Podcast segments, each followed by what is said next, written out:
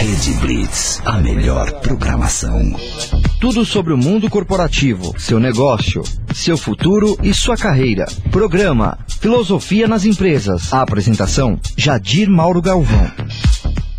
Muito bem, amigos, boa tarde. Esse é o programa Filosofia nas Empresas. Eu sou o Jadir e a gente vai discutir aqui mais uma vez é, sobre os rumos do mundo corporativo, o nosso trabalho e todas essas coisas. Muito bem, seja muito bem-vindo. E eu trouxe aqui para conversar com a gente no dia de hoje é, Rafael Rosa, ele é gestor, é executivo coach, tem 32 anos, e quem sabe possa aqui, né, no, nesse seu trabalho de gestão, contribuir para que a gente possa entender um pouquinho mais sobre o nosso tema, o nosso debate de hoje, que vai ser sobre uma gestão orientada para pessoas. Rafael, muito obrigado, muito bem-vindo e diga lá, um olá para todo mundo. Olá, boa tarde. Rafael, é, sócio da Brascom. Jadir, muito obrigado aí pela, pelo convite. Espero poder contribuir um pouquinho, humildemente, com a minha experiência aos ouvintes e colaborar para um mundo melhor, né? Dentro do mundo corporativo. Vamos lá. É, esse, esse é um ponto bastante importante. Aliás, ele é o tema fundamental da ideia de filosofia das empresas, né? Ao longo de toda a experiência que eu tive no mundo corporativo, eu sempre vi que muitas vezes é, o ser humano muitas vezes ficava em segundo lugar, em terceiro lugar. É, então a ideia é de oferecer uma discussão que possa ser sensata, coerente e que não é, entre em conflito e que não entre em, em, choque né, com a possibilidade de se ter um dia a dia do mundo corporativo que seja bastante humano, que seja bastante é, salubre. Né? Então é, é, sempre esse o grande gancho, o grande ponto que a gente tenta abordar e viabilizar né, com ideias, com ações, é, com teorias, com ideias de filosofia, com ideias de antropologia, sociologia, psicologia, de programação neurolinguística e coach. Então acho que é, com a tua experiência tanto em gestão quanto em coach, eu acho que de repente pode ser que dê um bom resultado aí no sentido de associar tanto as técnicas de coach quanto é, a área prática né, da, da gestão de pessoas. É, pessoas e negócios, né? Bom, é, parece que você tem um estilo de gestão que se aproxima muito daquele sonho de consumo, né? Pelo menos o meu sonho de consumo. É, algumas empresas, em geral, né, todas as empresas se diferenciam por um mote, um mote de funcionamento, né, aquilo que ela dá, por assim dizer, mais importância. Algumas é, se diferenciam por inovação, né, são empresas inovadoras, tecnologia de ponta e coisas do tipo, e elas fazem disso é, seu modo de ser e de viver é, a partir dessa ideia de inovação. Então não espere preços baixos quando você tem ideias de inovação. Outras empresas, na verdade, se diferenciam porque é, fazem seus produtos sob medida. Então também aí não cabe talvez um menor custo ou eventualmente inovação. Muitas vezes uma adaptação sob medida para é, adequação dos produtos à pessoa que vai utilizá-lo. E outras pessoas e outras empresas, na verdade, apostam no preço apostam num preço baixo, num custo baixo, em alguma coisa muito mais competitiva e cada um tem o seu filão de mercado. Mas se cada uma delas se diferencia nesse sentido, cada uma em uma direção, é muito comum, e eu diria que talvez o mais comum, é que, ela, que todas elas se indiferenciassem no sentido de elas se valer do trabalho das pessoas com o objetivo de obter o lucro. Seria possível, e aí entra a nossa grande questão desta tarde de hoje, inverter esta mão de direção e fazer com que o lucro seja o meio de se atender as pessoas, ou seja, exatamente o contrário, né? Ao invés de eu me valer das pessoas para obter lucro, eu me valho do lucro para, para obter pessoas mais satisfeitas, pessoas mais humanas. É possível inverter essa qualidade de gestão? Sim, Jadir. É, esse é exatamente o nosso desafio é, bom, a Brascom, vou falar um pouco da Brascom para explicar que o nosso negócio é um negócio sólido, né? não é de hoje que a Brascom atua no mercado de tecnologia.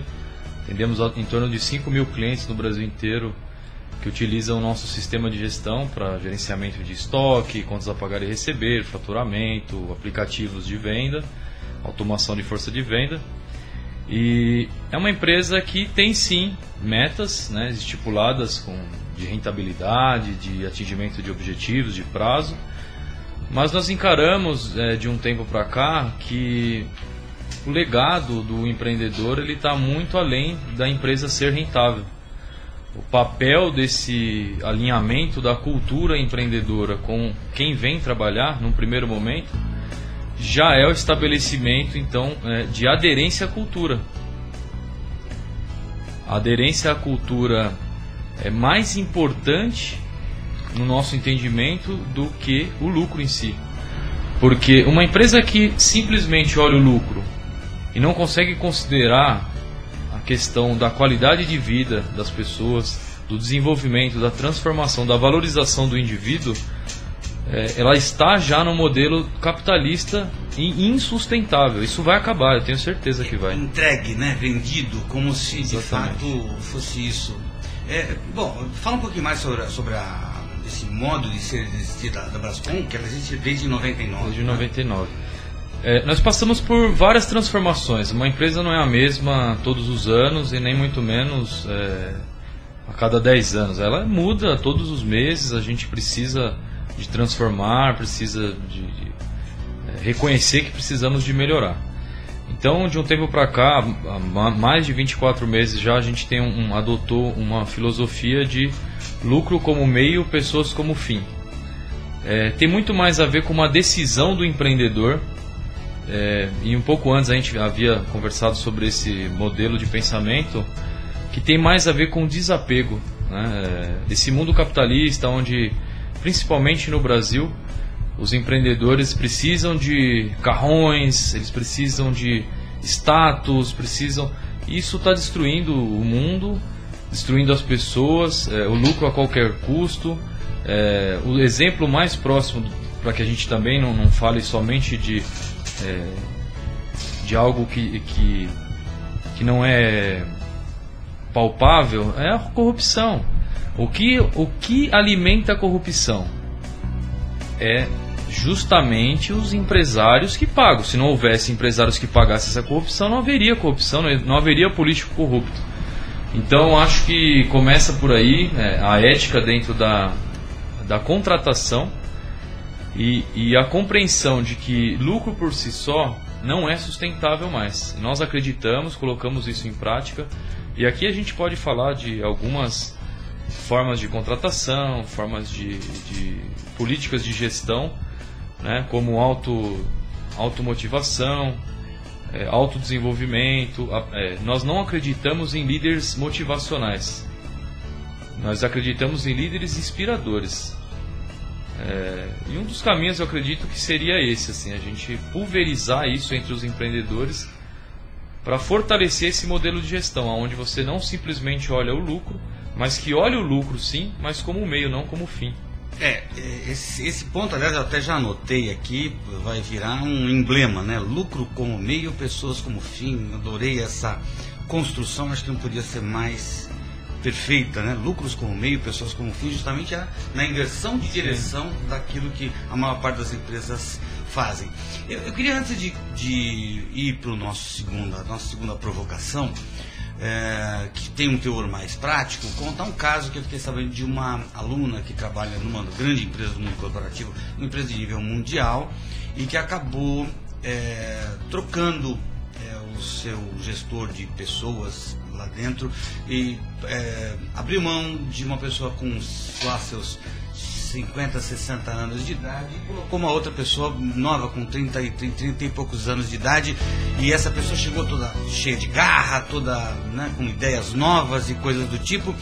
É, e aí eu, vejo isso sim com bons olhos muitas vezes, mas eu percebi em, em, em algumas vezes na minha vida profissional é, que essas pessoas que vêm com certa juventude, mas eventualmente com certa imaturidade, é, acabam por estimular uma certa competitividade, até porque estão no auge do seu potencial, talvez intelectual e físico, é, e cedo ou tarde, quando essas pessoas é, não se dão a perceber que já, já estão com seus 40, com seus 50 anos de idade, olham para trás e veem mais umas 12, 15, 20 outras pessoas tentando ultrapassá-las. Então eu acho que esta sede por competitividade, quando você é muito competitivo naquele principal momento da, da vida, ele muitas vezes cria um precedente, né? Que isso me lembra até Thomas Hobbes, né? Que fala né, que o homem é lobo do homem. Então, de repente, você entra numa, numa senda competitiva e você acaba é, cedo tarde sendo ultrapassado por alguém. Então, isso eu acho que é uma, um cuidado que a gente tem que ter bastante forte com, com a nossa conduta para que a gente não seja vítima da nossa própria conduta. É, a gente vai fazer um pequeno pause para o intervalo agora, ouvir uma boa música, mas eu queria deixar no ar aqui, já para o Rafael está pensando, é, que medidas práticas são possíveis, né? Que medidas práticas e táticas no dia a dia é, exercem essa influência, se fazem ver com que uma empresa tenha de fato o lucro como meio e pessoas como fim.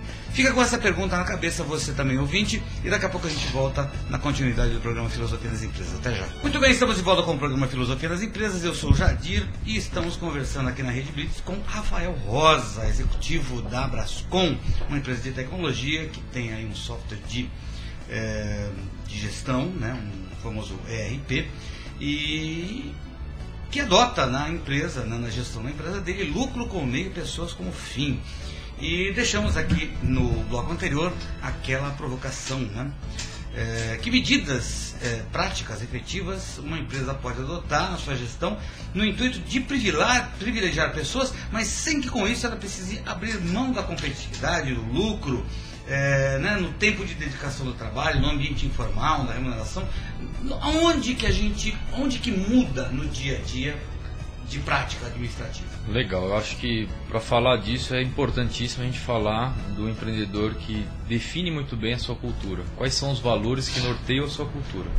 Esse é o primeiro grande passo para que ele consiga realizar essa transformação.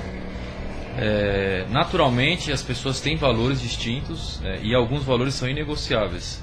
Quando você pensa em montar uma equipe com essa visão de servir, por exemplo, um dos valores, servir ao próximo, você precisa se certificar na prática de que você está contratando pessoas aderentes a essa cultura. Porque, naturalmente, é, nessa visão de gestão, é, falando da prática, é, existe um livro, inclusive, uma indicação de um livro muito bacana, recente, Motivação 3.0, e ele trabalha muito forte a questão da motivação intrínseca, que é aquela que não depende de influências externas. É, a juventude, a garotada né, que, que vem para o mercado de trabalho, naturalmente eles vêm com essa motivação. Um dos modelos que a gente costuma citar é o Wikipedia. Né? Ninguém paga para ninguém abastecer aquele troço. E, e, o Brasil, o mundo inteiro vai lá, atualiza. É a motivação intrínseca, né? só pelo simples fato de fazer bem feito. Então, quando você acha a sua cultura, primeiro, empreendedora, qual é a cultura organizacional da sua empresa? Segundo, alinhar as contratações, montar uma política de contratação totalmente alinhada a essa cultura. Não aceitar flexibilidade para a contratação. Se a pessoa não tem aderência a essa cultura, e é óbvio que você precisa de um tempo para testar isso, não adianta, ela vai ficar infeliz. Num tempo ou em outro tempo, ela vai se sentir infeliz dentro daquela cultura. É, o que, que isso muda na prática? Imagina você um time de pessoas fanáticas por uma cultura, que acreditam no que fazem, que acreditam naquela filosofia de, de trabalho, é, sendo bem remunerado, eu acredito nisso, isso é a base, eu não estou falando aqui que ninguém vai fazer filantropia, é, é um trabalho muito bem pago, é, eu acho que a base né, na pirâmide de Maslow é atender às necessidades primárias do ser humano, então ele tem que ter bons salários, bons benefícios, mas que ele se identifique com uma cultura que tem a ver com um mundo sustentável. Que naturalmente ele vai produzir mais, ele vai atender melhor, ele vai buscar compreender os clientes, é, buscar exceder o padrão de excelência. E qual é, qual é a consequência disso, Jadir? É lucro. Ou seja, é, não estou fechando aqui a possibilidade das empresas serem competitivas, é justamente ao contrário. É, quando você começa a ter o pensamento de que as pessoas vão trabalhar ali porque elas querem trabalhar e não porque você as comprou ou porque você paga um bom salário, é, elas têm uma produtividade diferente, elas começam a enxergar o mundo de forma diferente e naturalmente na prática o resultado vem em, em maior quantidade e cada vez com maior qualidade também. É, uma outra questão que a gente havia dito assim, o empreendedor ele tem um papel fundamental na sustentação dessa cultura, porque ele tem que ter congruência com o que ele fala e com o que ele faz. É, não adianta nada ele ir lá, dar aquele grito motivacional pelas manhãs e falar: vamos lá, time, a empresa tem que andar. E a primeira oportunidade que ele tem, ele sangra a empresa para ceder a um capricho da família, dos filhos, até por uma questão de trocar uma ausência familiar, uma ausência com o convívio familiar, é, cedendo a caprichos para poder ser aceito na família, no meio social. É, é um, uma reflexão profunda mesmo. É, o início é sempre, como a gente estava falando no início, nós não sabemos que não sabemos sobre esse assunto. Quando a gente começa a entendê-lo, ele gera uma reflexão profunda e foi o que gerou no Rafael uma, uma sensação profunda de insatisfação. Foi quando eu conheci países de primeiro mundo e também conheci países como, por exemplo, Indonésia, Tailândia, onde a miséria ela é bem superior ao Brasil. E não existe uma forma, por exemplo, de combater a corrupção senão pela é, por justamente esse caminho do empreendedor tomar essa consciência do desapego e esse capitalismo desenfreado que só visa o lucro. Ele prejudica todo o sistema, tanto o sistema proletariado quanto o sistema é, é, social. É, não existe uma condição humana de se seguir dessa forma. Então, acho que um grande diferencial das empresas é já se posicionar hoje quanto uma empresa sustentável. Eu costumo falar para as pessoas que iniciam na Brascom, para elas imaginarem a, a quebrar a barreira de uma empresa é, de uma ONG para uma empresa que dá lucro. Então, assim, nós temos dois tipos de empresa no mundo: a empresa que faz o bem e a empresa que dá o lucro. Quem disse que tem que ser assim para sempre? Quem disse que precisa ser ONG para fazer o bem? Quantas pessoas não estão dentro da nossa corporação que precisam e merecem, inclusive, um investimento para o intercâmbio, para uma universidade, para um papel até mesmo familiar, socioeducativo dos filhos? E a gente não faz, a gente deixa isso terceirizado para uma ONG fazer.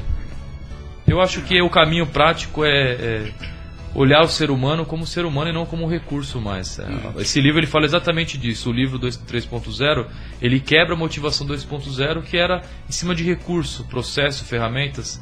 Eu acho que o ser humano ele é ser humano. Né? Não existe uma diferença aí de ser humano e recurso, ele é um só. É, a gente já começou a trabalhar é, com alguns outros empresários é, em outros programas é, essa modificação da ideia de recurso humano, né? Parece que recurso humano é aquele que fica do lado do recurso material, É, né? aí. E quando ambos quebram, você simplesmente joga fora e substitui. É, então parece que essa já não é uma prática mais é, possível, né? Ela chega a ser eventualmente até desumana. Então eu já vejo é, na, na cabeça e na prática de muitos empresários, é, ao menos na- na- no discurso, mas é claro que a gente sabe que também a gente sempre busca fazer coerência, a ideia de transformar aquilo que se pensa hoje em recursos humanos é, na ideia de capital humano, né? de, de valor humano, de, de valor da vida do ser humano. E aqui, claro, que esse tema nosso é central nesse aspecto. Agora, se isso transforma é, a, a prática da gestão, né, de quem está gerindo pessoas, processos e objetivos e coisas do tipo, é, isso certamente vai ter uma, uma resposta das pessoas, das Sim. próprias pessoas. Agora, é, a maior parte das pessoas, e eu é, digo que talvez até isso tenha sido uma dificuldade que eu apresentei, que eu é, senti ao longo da minha carreira, era é, conseguir fazer com que as pessoas conseguissem é, modificar a sua própria cultura, porque elas foram doutrinadas num esquema mais rígido, hierárquico, severo, de controle coercitivo, então parece que as pessoas estão precisando que, que alguém diga faça isso, não faça aquilo, senão, porque muitas vezes até esse, É, se- esse esse, esse é. senão, é, sobretudo quando ele não é sucedido por nada, porque é, esse não talvez provoque mais medo, mais terror nas Pois é, pessoas. isso aí caiu, né? você fala Isso está caindo, né? senão eu te demito. É. É, então, esse senão, sem dizer qualquer coisa, ele é, causa um certo assombro Sim. no imaginário das pessoas. É, e, e, assim, essas pessoas foram, foram doutrinadas, foram socializadas neste ambiente mais coercitivo. Vamos fazer também para que essas pessoas é, se adequem a este novo, novo modo de ser e de existir? É, eu penso que existem modelos é, de contrato de trabalho mesmo que pode dar um jeitinho, vamos falar no primeiro modelo de pensamento, para você atrair talentos com essa com esse perfil já. Né? Eu costumo dizer que existe o momento que a empresa passa e existe a maturidade do, dessa, dessa pessoa que está ali junto com a gente, é, junto na cultura. E existem modelos, né, falando de, de, de, talvez uma dica prática, existem milhões de startups aí fazendo a coisa acontecer, é, tentando sair, inclusive uma coisa que arrasta os colaboradores para esse pensamento retrógrado é a, a própria CLT. Que segurança que tem um cara que tem CLT hoje? Então é justamente é, quebrar os paradigmas. O primeiro deles é sair fora da CLT. É um pensamento nosso já antigo. Não conseguimos tirar todo mundo da CLT, mas boa parte já está num, num modelo de vesting, onde você vai assumindo, vestindo literalmente cotas e você faz parte do negócio. Né? Não são todos que estão é, preparados para isso, mas para isso existe cursos do Sebrae, Empretec, é, bons livros, né? Sonho Grande do Jorge Paulo Leman, que conta desde a década de 70 como ele construiu né, esse império. E outras dicas que a gente pode vir a, a passar para vocês. Maravilha! Daqui a pouco a gente volta com mais um pouco de discussão, de provocação aqui no programa Filosofia nas Empresas. Vamos fazer um break, já já a gente volta. Você está ouvindo Filosofia nas Empresas. Muito bem, estamos de volta com o programa Filosofia nas Empresas. Eu sou o Jadir estamos conversando aqui sobre gestão orientada para pessoas. Eu estou conversando com Rafael Rosa, que é executivo da Brascom, empresa de tecnologia. E falamos aqui né, sobre é, como se dá na prática essa gestão que visa lucro como meio, pessoas como fim. É, agora, hoje em dia se fala em sustentabilidade em alguns termos como criação de valor compartilhado, responsabilidade social e empresarial. E eu não posso, eu tenho lá o meu débito com o mundo corporativo, mas eu também preciso realmente honrar é, um, talvez um âmbito um pouco maior, né, que é o da sociedade, que é o do ser humano, que é a da, é, da sociedade que vai para além das empresas. É, e eu vou citar para você Rafael e para os ouvintes, é, um caso de uma ideia muito boa, mas é que na verdade acabou suscitando algumas coisas talvez um pouco ruins. Isso me veio agora é, pouco a, citação dessa ideia.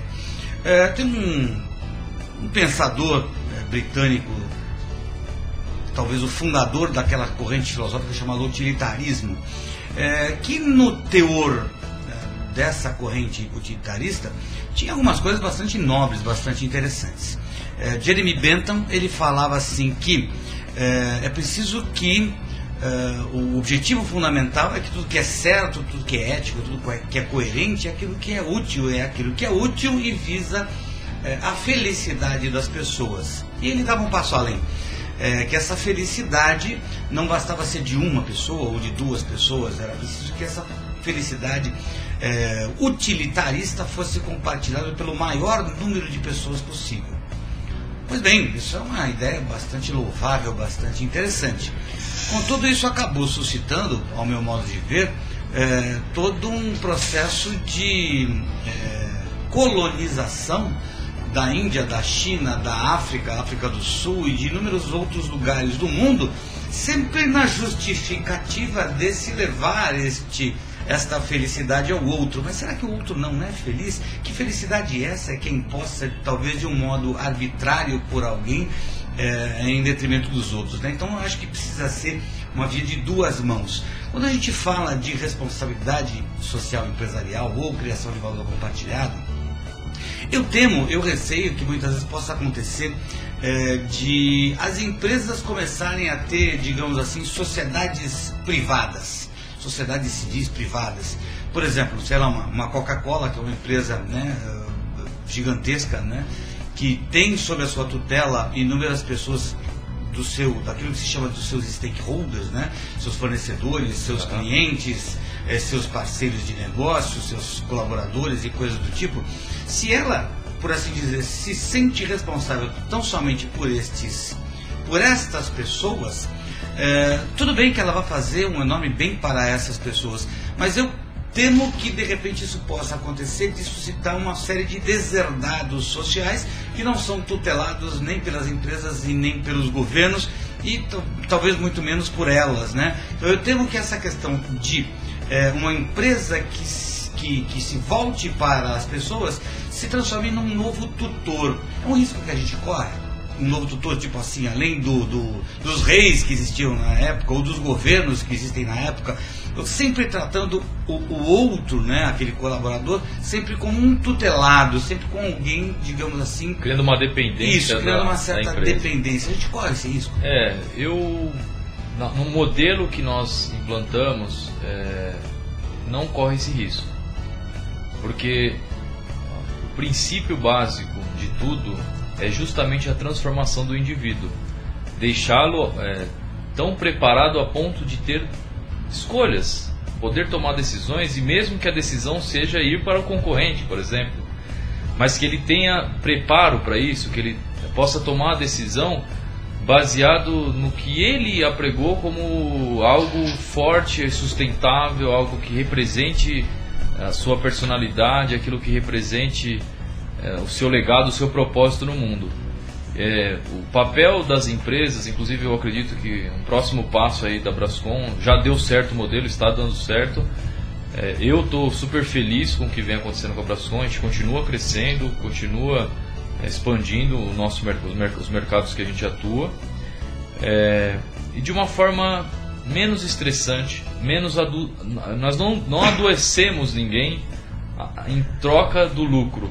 Eu acho que o caminho principal para que você não crie dependência, é, essa pessoa não, não fique dependente de uma organização, é ela investir justamente na transformação dessa pessoa. É, de novo, investir na, na, capacitação, investir nas viagens é, interculturais, ela ter possibilidade de conhecer outros países, é, conviver com pessoas, se relacionar com outras pessoas. Eu acredito que isso não cria dependência. Eu acho que isso dá, é, na verdade, ao contrário, uma liberdade para ela não depender do que existe hoje aí, que é esse assistencialismo né, do governo. Eu acho que a preocupação do, dos empreendedores hoje é justamente quebrar isso, né? Esse, esse, lance de você depender do seguro-desemprego, do Bolsa Família, esses bolsas da vida. Quando você é, trabalha quando a pessoa ela, ela é dona de si mesma, né? Então, inclusive nas formações de liderança lá na Brascom, a gente trabalha muito é, líder de si mesmo, líder de processo, e depois talvez você vai ser um, um líder inspirador. Mas primeiro você é líder, líder de si mesmo, para poder tomar suas próprias decisões.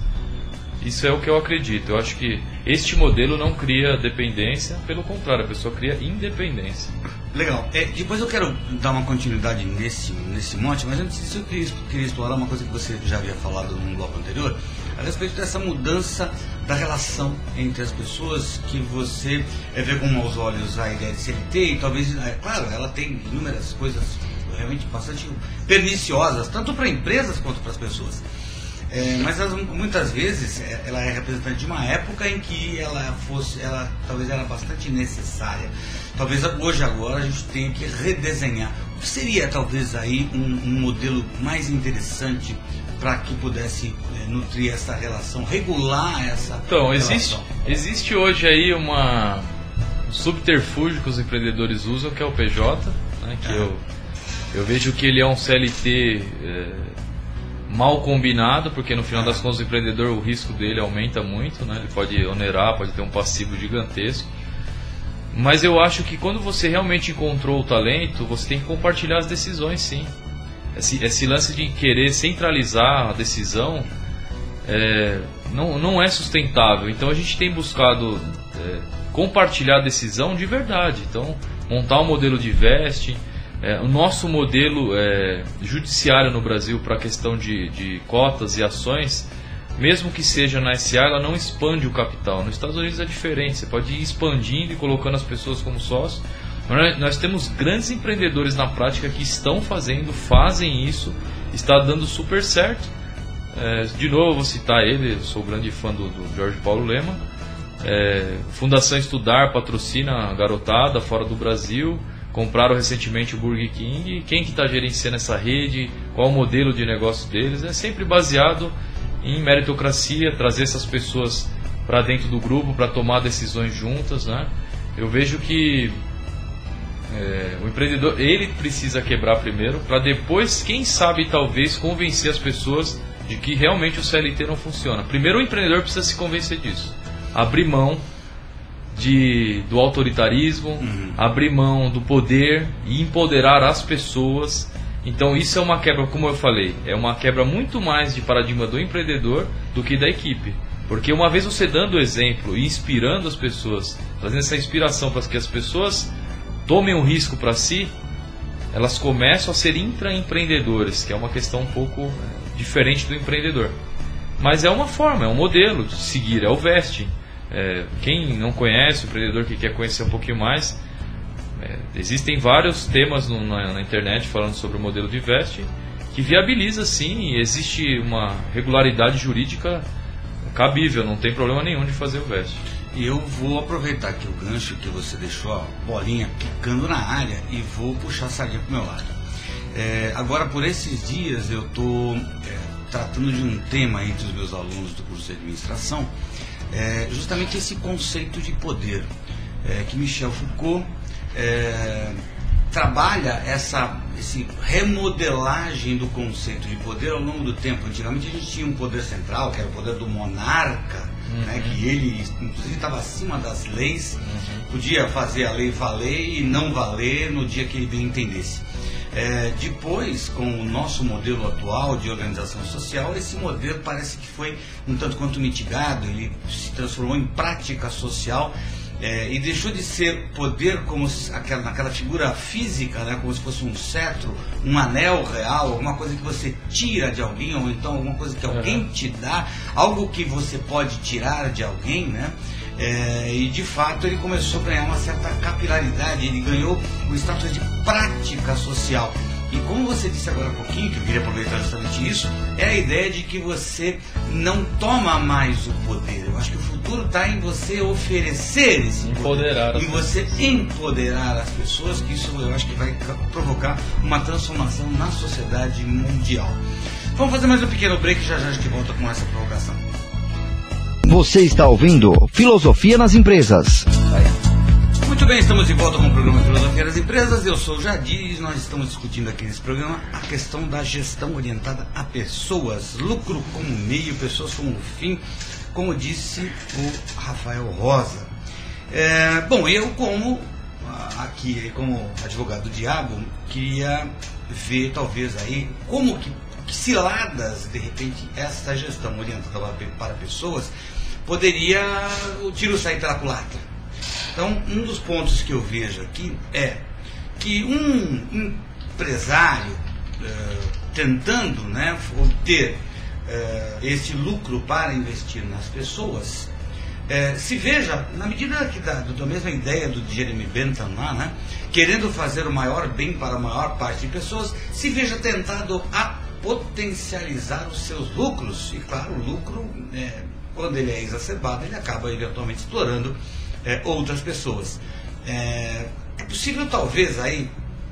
É, é, um risco que se corre. Né? Essa, essa não é nem uma pergunta, é, um, é uma constatação. É um risco que se corre. Ao tentar fazer o bem pra, para as pessoas, é, fazendo o uso do lucro, eu corro o risco de, de repente, querer potencializar esse lucro para fazer bem para outras pessoas e, sem saber, eu posso estar fazendo mal a outras tantas que eu não estou nem percebendo. Agora, como identificar e controlar esse problema, né? A gente estava até batendo um papo aqui sobre mercado, né? O número exato eu não sei dizer, mas é, o pequeno empreendedor no Brasil representa mais de 90% do PIB, né? Então, eu acho que as pequenas empresas passaram da hora de acordar, acordar para esse cenário insustentável, né? onde A gente só consegue enxergar é, o lucro, e realmente é necessário o lucro, eu sei disso. Mas é, a minha pergunta, Jadir, também em relação a isso, a quem está ouvindo, uma reflexão do próprio empreendedor. O que você tem feito com o lucro da sua empresa? Né? É, eu acho que não é o quanto eu prejudico as pessoas que não estão se beneficiando do modelo. Né? Acho que a pergunta é quais são as ações que o Rafael, quanto empreendedor, irá fazer no futuro ou está fazendo para contaminar outros empreendedores, contaminar no bom sentido, é claro, trazer essa reflexão para eles e não quero ditar regra, ditar como eu disse, né? Eu gostaria muito de sair daqui e deixar o mundo um pouquinho melhor do que antes eu, da, da, da, vinda na rádio. Mas o meu pensamento hoje é o que eu posso prejudicar do outro lado, como ponderar isso. Eu acho que uma medida positiva, né, de realmente é, é pulverizar esse pensamento. Eu preciso pulverizar isso entre os pequenos empreendedores para que a gente consiga construir um Brasil melhor. Eu não vejo outro caminho. Você vai tirar a política atual do governo e vai colocar quem? Desculpa se vocês enxergam aqui, é, falem para mim, porque eu não sei, eu não consigo enxergar isso. Eu não vejo nenhum do, do, do, das pessoas que estão à frente aí querendo se candidatar à presidência, ao governo do estado, aos deputados. Eu não vejo ninguém com capacidade ideológica de mudança é, são sanguessugas e a gente está percebendo isso. Então, eu vejo que as pequenas empresas elas precisam construir um mundo diferente e não com uma visão capitalista, só capitalista, só com lucro. Então, eu acho que a reflexão, o meu papel maior, assim, enquanto empreendedor, hoje o meu legado eu quero, eu costumo brincar com ter um sócio, Salera, é uma pessoa muito querida, inclusive eu, eu, brinco muito com ele que eu, eu, falo, eu falo, minha riqueza está nas pessoas, então eu quero morrer pobre. Porque, financeiramente falando, eu vou me desligando aos poucos da questão material a tal ponto de ter uma passagem leve. E ele dá risada e tal. E eu, eu acredito que as pessoas estão sendo, sim, pelo menos na nossa corporação, contaminadas com isso. Isso não aumenta ou diminui a, a, a competitividade as pessoas elas são competitivas é, num traço de personalidade ou não são competitivas. A cultura da empresa é sim de, de, de uma empresa agressiva, onde a gente busca estar inovando, busca estar próximo dos players de mercados de TI, mas não, não simplesmente olhar o lucro como um, um, um meio é, de aumentar esse capitalismo desenfreado, aumentar esse trânsito, aumentar a poluição, aumentar o consumo desenfreado. Então, existe uma outra forma de fazer? Existe, nós já estamos fazendo. Como eu posso ajudar os outros a fazer? Poxa, eu estou disposto a multiplicar esse modelo em outras empresas, inclusive. Não é hoje o meu projeto, mas é, é algo que pode, no futuro aí próximo, vir a, vir a acontecer.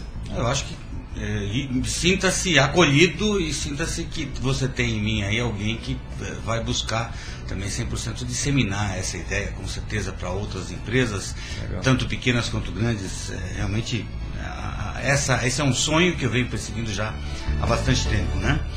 É, muito bem, eu queria falar também aqui, a gente já está se encaminhando para o final do programa, o negócio passa muito rápido, né? É. É, que pensar em pessoas, pensar é, em que o trabalho e o lucro possam ser realmente investidos em pessoas, e aí até eu te corrigiria, né? Te censuraria agora, você falando, né? Meu objetivo, minha riqueza são as pessoas, eu quero morrer pobre, não, eu quero morrer rico de pessoas, né? É, né, minha riqueza, falei a pobreza é, no sentido financeiro, é, entendeu? Então, é, eu, eu, eu, penso exatamente desse eu tenho, modo, Eu né? tenho um, um, registro de uma marca, chama caixão não tem gaveta.com.br. Ah. É, e não tem gaveta mesmo. A gente leva dessa vida é o legado, ou deixa o legado para as pessoas. Né? É, isso é legal. Aliás, é, esse é o ponto que eu queria tocar agora, né, que realmente eu acho que é de fundamental importância.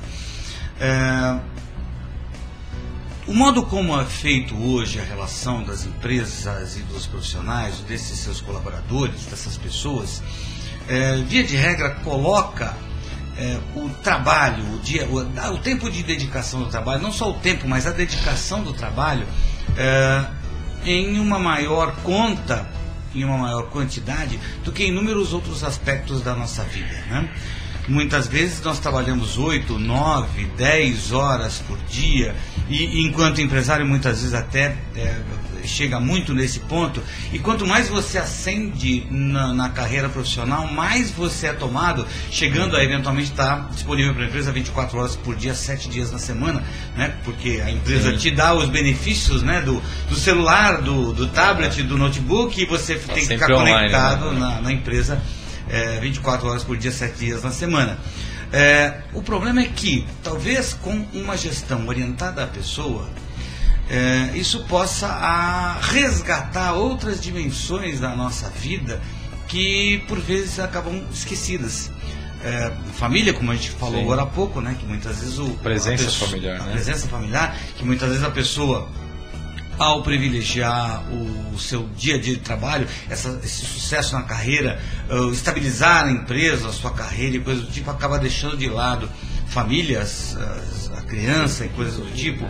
É, que mais? Além de família, você deixa a arte, a beleza, você deixa a música, você deixa os shows, os espetáculos, você deixa o é, esporte, o esporte, você deixa a dimensão do sagrado Sim. em segundo plano. Muitas vezes eu, eu digo até muitas vezes para os meus alunos o seguinte, né, que a pessoa vai eventualmente à igreja uma vez por semana pedir coisas mundanas. Sim. Ah, meu Deus, me, me, permita que eu pague o meu cartão de crédito. Dá um bom né? emprego, né? né? Me dá um bom emprego, ou seja, você vai a um ambiente que é propício ao sagrado, mas uhum. para pedir coisas que são mundanas. Uhum. Então, quem sabe se coloque, né? Eu acho que esta organização da vida como nós Sim percebemos hoje em dia, ela está meio desbalanceada. Nós dedicamos muito tempo, muito foco, muito ATP ao trabalho e deixamos de lado coisas que talvez sejam mais valiosas até do que o trabalho. Sim. Trabalho é importante? Claro, trabalho é importante, mas talvez outras dimensões da vida mereçam o nosso cuidado e a nossa atenção e talvez aí com uma gestão orientada a pessoas a gente possa resgatar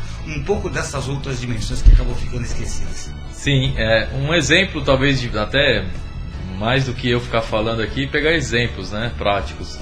Mujica, presidente do Uruguai, eu admiro muito sou, aquele cara. Sou fã é. dele, né? E eu vejo ele falar uma frase, ele fala, não sou pobre é, porque não gosto de, de riqueza, não é isso.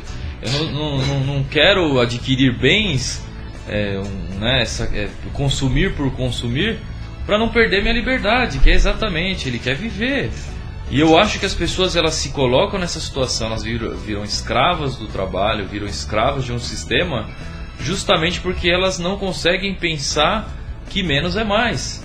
Então acho que o primeiro exemplo de todos para que o empreendedor entre nesse modelo de gestão de pessoas, de, de, de uma base de gestão compartilhada, onde as pessoas são respeitadas como seres humanos, é o empreendedor refletir sobre o que ele está fazendo com o lucro da empresa para ele como pessoa física.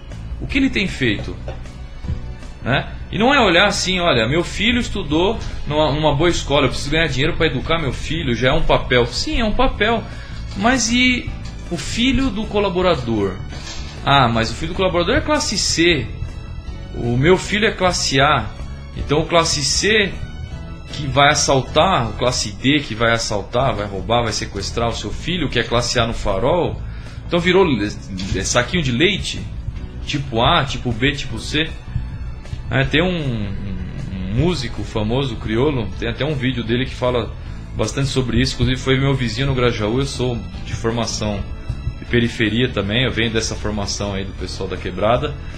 E eu vejo que é, hoje a molecada da quebrada quebrou um pouco essa regra. No livro do, do Sonho Grande, do Jorge Paulema, ele fala sobre a contratação do perfil Smart Pur. O Smart Pur ele, ele tem essa característica, né? ou seja, o menino que, que, que veio dessa situação é, deficitária de educação, de cultura, ele se expõe dentro de, um, de uma corporação, ele busca o resultado e a consciência dele de fazer o diferente e valorizar o que tem valor de fato é muito maior. Então eu acho que isso está mudando também. E isso é um caminho. Eu vejo que esse é um caminho para a mudança do, do Brasil.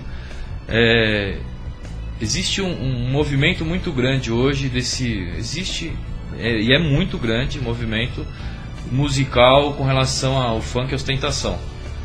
O que, que eles estão querendo demonstrar com isso? Será que os empreendedores já pararam para pensar em relação a isso? O que, que o jovem da periferia está demonstrando usando grandes marcas e pagando caríssimo para usar essas mercadorias caras? Estão querendo, estão gritando: sou ser humano, eu quero ter acesso às coisas boas. Mas eles estão entrando num, num, em assalto mãe para comprar um tênis caro. Eu acho que a mudança parte do cara que emprega esse menino.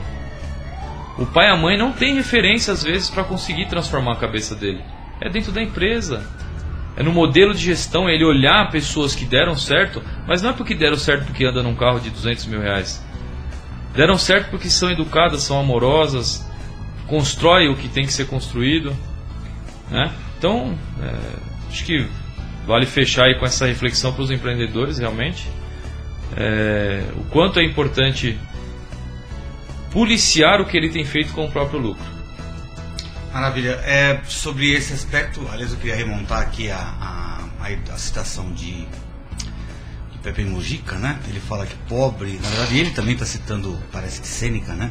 Pobre não é aquele que tem pouco, mas aquele que sempre precisa de mais. Isso. Então é uma, uma definição bem interessante, né? Não é pelo fato de ter pouco, mas é aquele que ainda que tendo muito, sempre precisa Vai de mais. Infeliz, este é né? mais é. pobre ainda, né? Uhum. E, e, aí eu quero resgatar e valorizar né, um dos temas que foi tratado aqui é, também a respeito da ética, né? Eu falando aqui com a, com a Cecília, num, um ou dois programas atrás, vimos que o lucro é, de um certo modo, ele só é ético na medida em que ele tem um sentido social. Porque se ele visa, social até para a pessoa, até para o próprio empresário, né? se ele cumpre uma função social. Agora, se o lucro ele é tão somente e meramente especulativo, ele deixa de ser ético. Sim. Tanto quanto a propriedade privada. Se essa propriedade privada não tem uma visão social, não tem um sentido social, ela deixa de ser ética. Gostou do programa? Entra no blog Filosofia das Empresas que você vai ver lá inúmeros outros programas também já é, lá postados e o, em breve esse programa também será, estará postado lá e curta a página da Rede Blitz na, no Facebook. O Rafael está querendo dar, dar suas despedidas aqui também, também já, já te, se despede do nosso ouvinte. Tá bom, eu queria agradecer a atenção e, e passar o site da Brascom, que a gente está claro. em busca de talento. Por favor, quem se interessar em mandar o currículo para que a gente analise é www.brascom com dois M de Maria.net. Legal, eu vou inclusive colocar o, o, esse endereço também lá no meu blog para que de repente o pessoal que está vendo, está ouvindo o programa, novamente também consiga fazer o link direto para o programa. Tá, Pessoal, boa tarde a todos. Semana que vem a gente volta com mais um programa Filosofia nas Empresas. Até lá!